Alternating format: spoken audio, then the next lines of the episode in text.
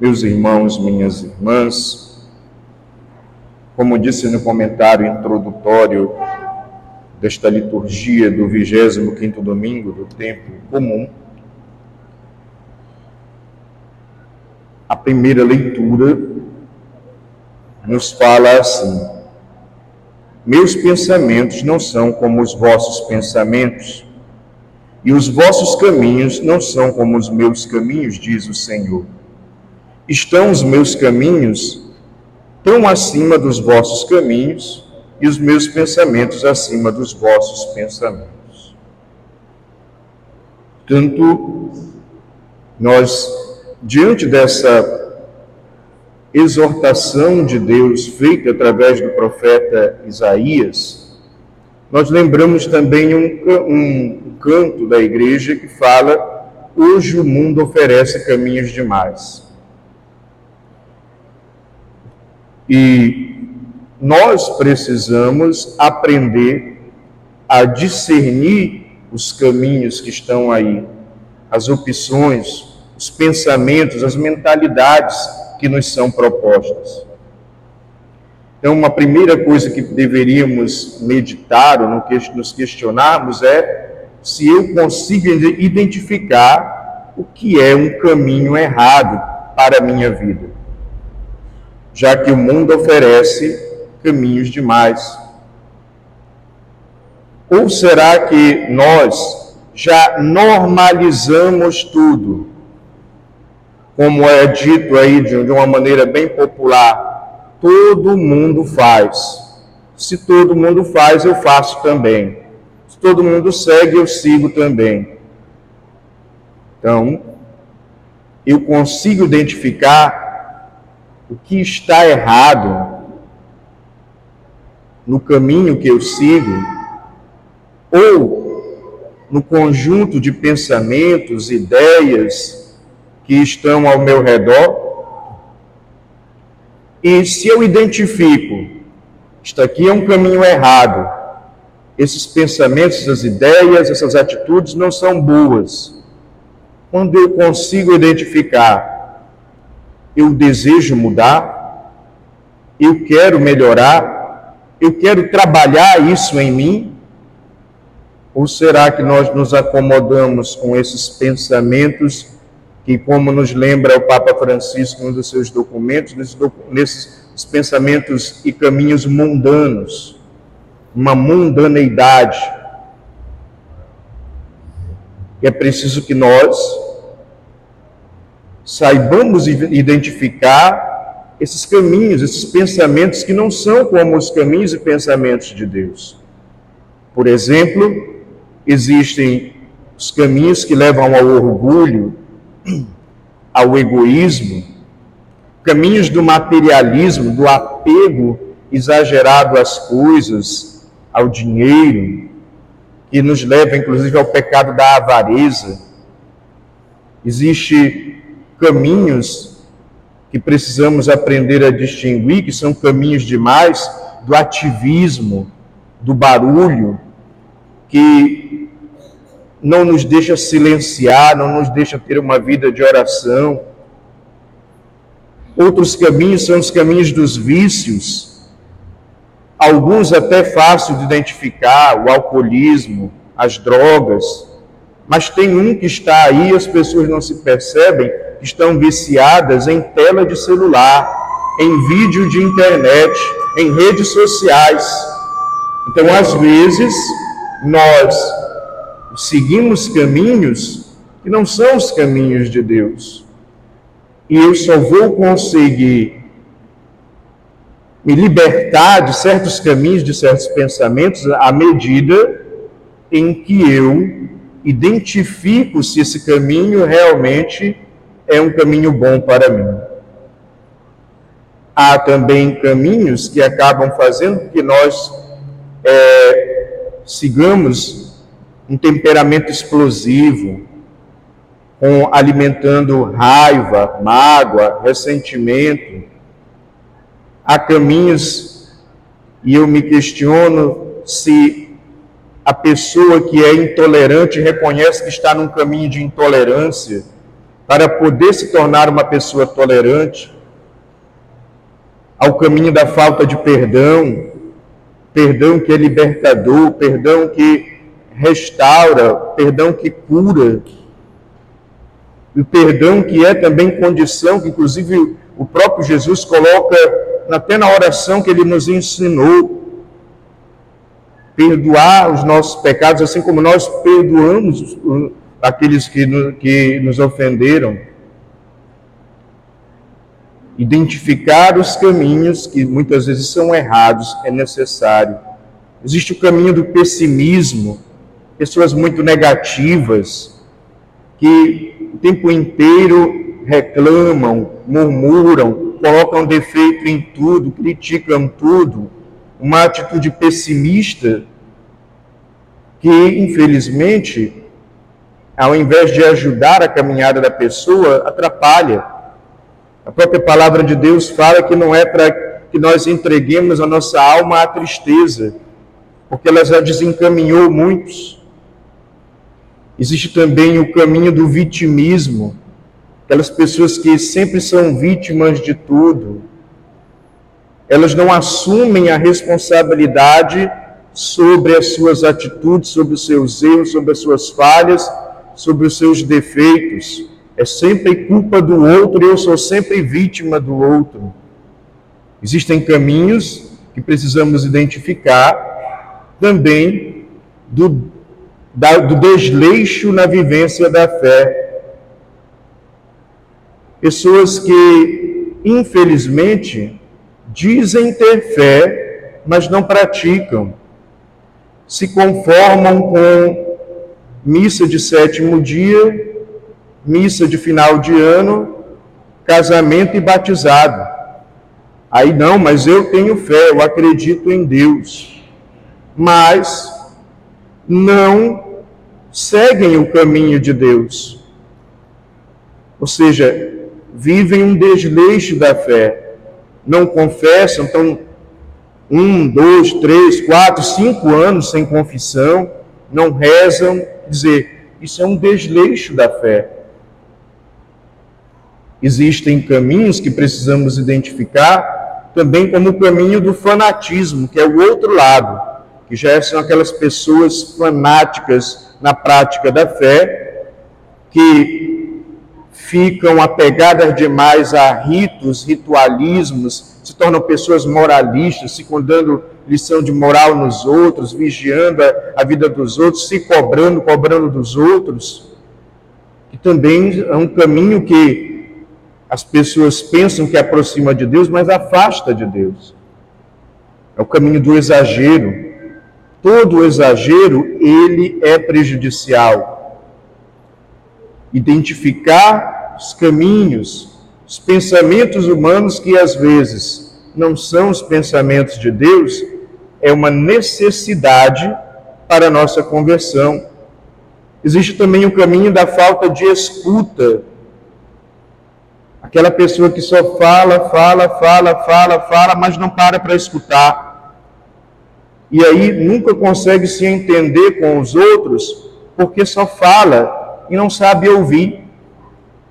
Não sabe ponderar o que o outro falou. Já existem também caminhos que as pessoas escolhem do deixar de falar. E aí fica difícil, né? Ninguém sabe o que o calado quer, o que calado pensa, o que calado sente. E às vezes é necessário aí uma conversão para o caminho do diálogo, de saber falar e saber ouvir. Então é por isso que os caminhos de Deus são diferentes dos nossos. Porque às vezes nós escolhemos esses caminhos que são, são desvios de comportamento que atrapalham o nosso relacionamento com as pessoas e com Deus. Me afastam das pessoas e me afastam de Deus.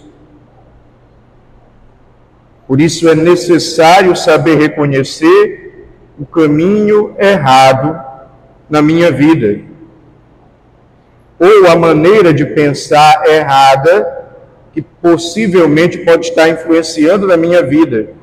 A mentalidade errada precisa ser identificada, eu preciso ter a coragem de admitir para poder repensar, para poder de fato haver uma conversão, uma mudança de vida. Porque Deus e as pessoas não estão reduzidas aos meus caprichos, aos meus desejos, aos meus gostos, às minhas vontades. Ou seja, o pensamento de Deus está muito acima do nosso, os caminhos de Deus acima dos nossos. E claro, a necessidade de respeitar também o próximo. Então, muitas vezes eu preciso ter esse discernimento de perceber que tipo de caminho, que tipo de mentalidade eu estou alimentando na minha vida, seguindo, e se isso não está me afastando de Deus e dos irmãos.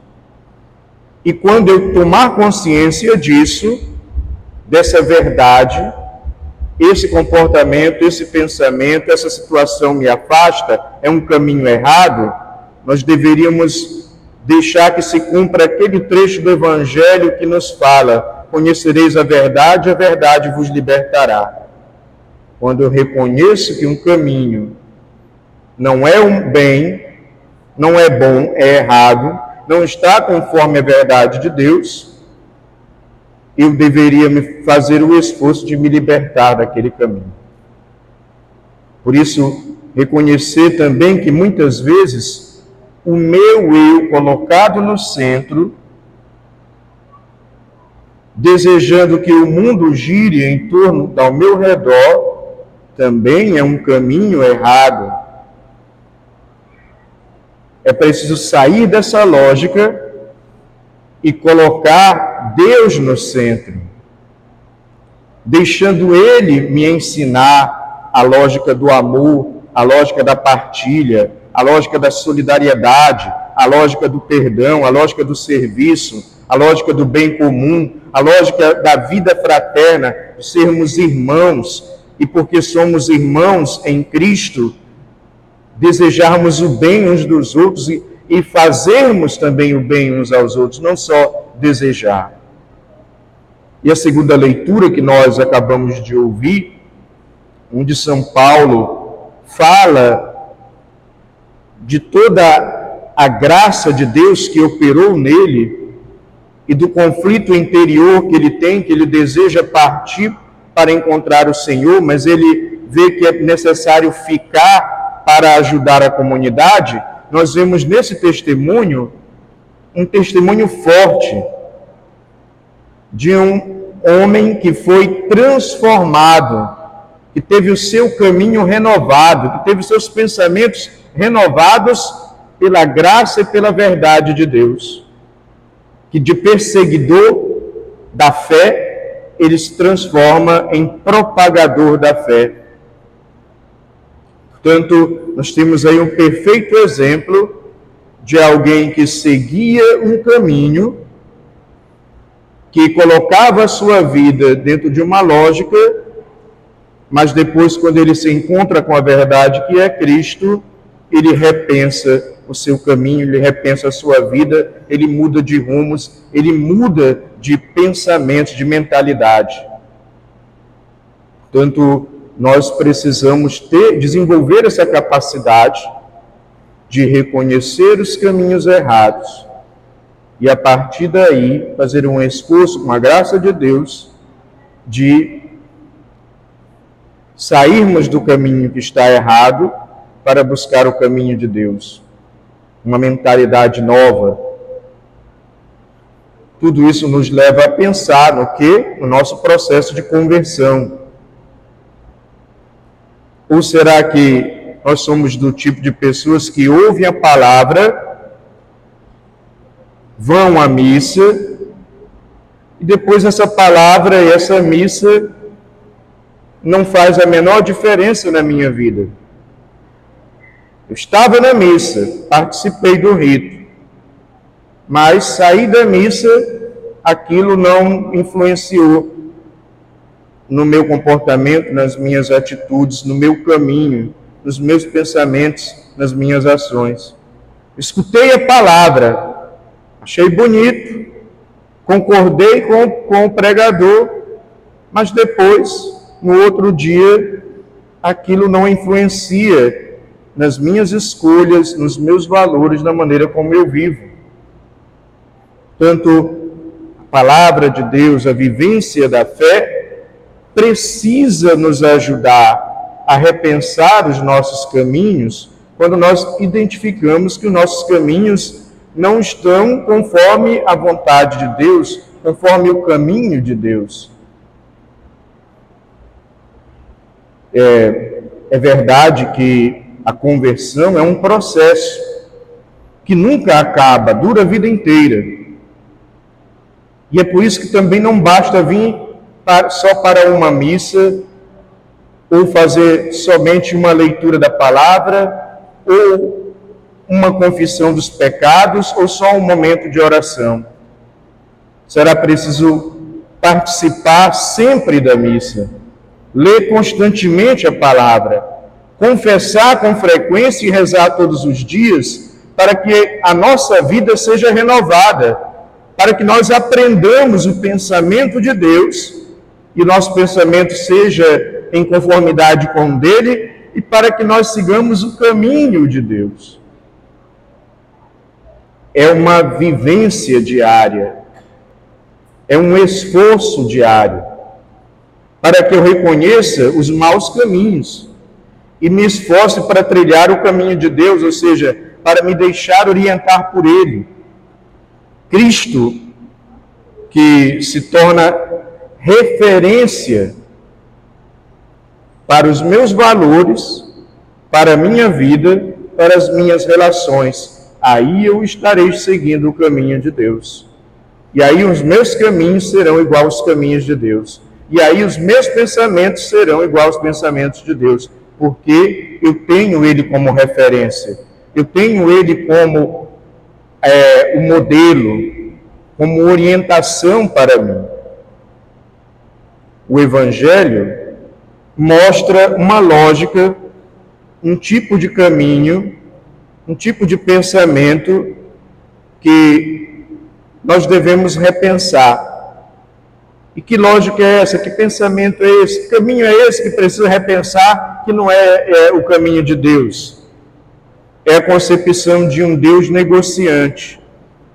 E você vê que na parábola, aqueles que trabalharam desde a primeira hora do dia estavam ali negociando com Deus. Era uma mentalidade interesseira, como se estivesse trocando favores com Deus. E às vezes nós, na, na, na igreja, praticamos a nossa fé de uma maneira como se fosse troca de favores, cumprindo o preceito, a tarefa, as normas e as regras em troca da bênção, ou até em troca da santidade quando na realidade a vivência da fé, ela deve ser um contínuo esforço de estar em comunhão com Deus, de abrir-se ao seu amor, aos seus ensinamentos, é um contínuo esforço para corresponder ao seu amor, para sermos íntimos, amigos, próximos de Deus. Esse é o caminho de Deus. É aí que nós vamos aprender como Deus pensa para ele que ele nos conduza. Então, à medida que fazemos isso, esta atitude nos renova, nos, conver nos converte.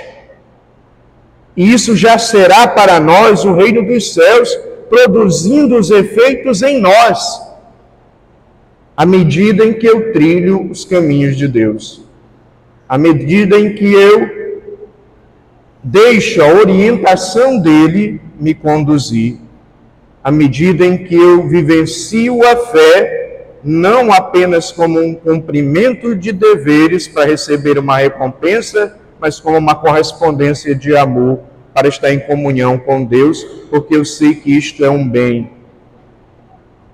E é por isso que o salário, aquela moeda de prata, ela é a mesma dada a todos. Porque todos aqueles que repensam seus caminhos, todos aqueles que repensam as suas atitudes à luz da verdade de Deus, recebem dele a graça, o amor, a misericórdia, a compaixão, a bênção, a conversão, a renovação da sua vida e, claro, a própria santidade, que é Ele quem promove. E, por fim, a salvação. Portanto, que nós desejemos trilhar os caminhos de Deus e que nós aprendamos a discernir os caminhos mundanos que às vezes nos afastam de Deus e nos afastam do irmão. Louvado seja nosso Senhor Jesus Cristo